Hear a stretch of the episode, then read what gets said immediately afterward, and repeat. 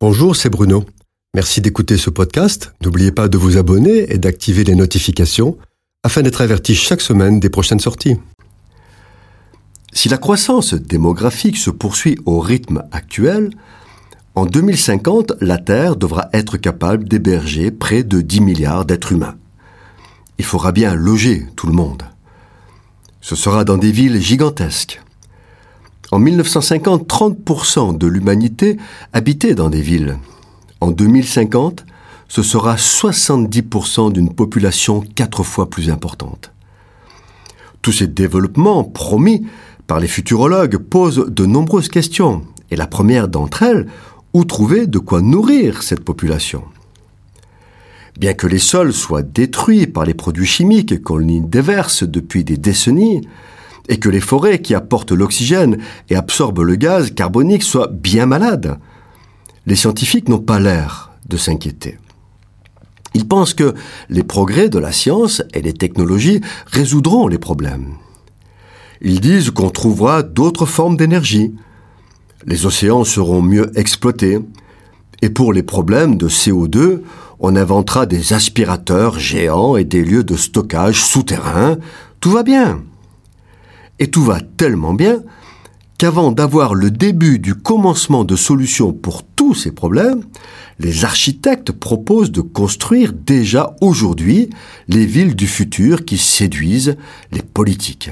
Ainsi, le président chinois Xi Jinping envisage de construire une ville symbole de sa toute-puissance, Xiong'an.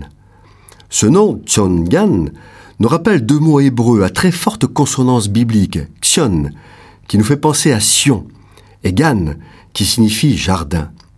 La ville s'appellerait Jardin de Sion. Il n'y a pas de hasard.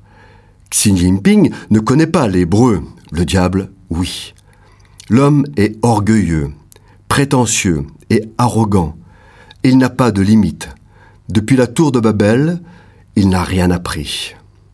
Cette mégapole s'étalera sur près de 2000 km, deux fois la taille de Paris.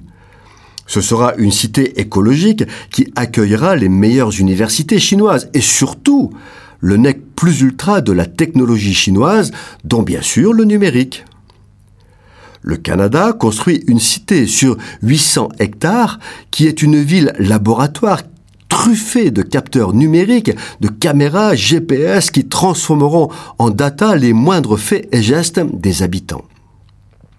L'Inde va construire une centaine de villes intelligentes où tout sera connecté, automatisé. L'Arabie saoudite lance le projet Neom qui signifie le nom et qui, comme par hasard, est situé vis-à-vis du mont Sinaï. Une fois encore, nous pensons aux habitants de Babel qui voulaient se faire un nom. Cette mégapole numérique gouvernée par l'intelligence artificielle et les robots coûtera 500 milliards de dollars et aura la taille d'un département français.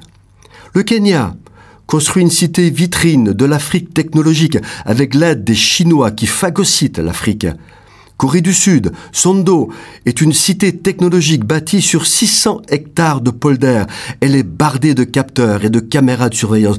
Toutes ces villes sont des pièges à données personnelles ou data, bien plus performants que ce que nous connaissons aujourd'hui et qui pourtant asservissent déjà l'humanité.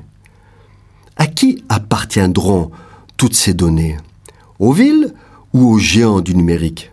Dans les deux cas, c'est un peu plus de liberté qui disparaît. Cette chronique a été produite par Bruno Oldani et Jacques Cudeville.